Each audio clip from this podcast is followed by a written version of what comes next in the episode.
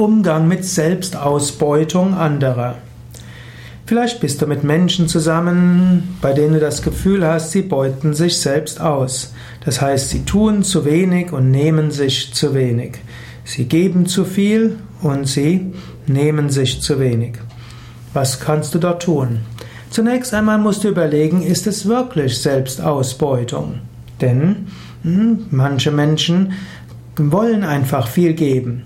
Und sie haben eine Mission im Leben. Sie fühlen sich beseelt mit einer Kraft und einer Stärke und sie fühlen irgendwo, das will ich tun.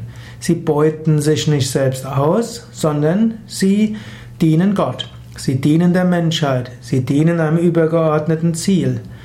Und selbst wenn sie dann ihr Vermögen dem geben, ihre ganze Zeit geben, ihre ganze Energie, es ist keine Ausbeutung, sondern es ist ein sinnvolles Leben zu führen. In diesem Sinne, pass auf, was du anderen Menschen unterstellst. Es ist schade, dass heutzutage Menschen, die sich viel engagieren, von anderen, hm, statt Wertschätzung zu bekommen, Vorwürfe bekommen wie Helfersyndrom oder Selbstausbeutung. Es wäre klug, dass man Menschen Wertschätzung und Anerkennung schenkt, die sich für andere einsetzen.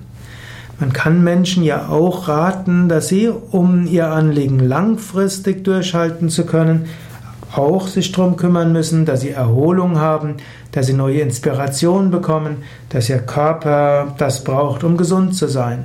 Aber nicht anderen Menschen Selbstausbeutung oder Helfersyndrom vorwerfen, sondern sie mehr ermutigen, auch das zu tun, was nötig ist, um langfristig sich engagieren zu können.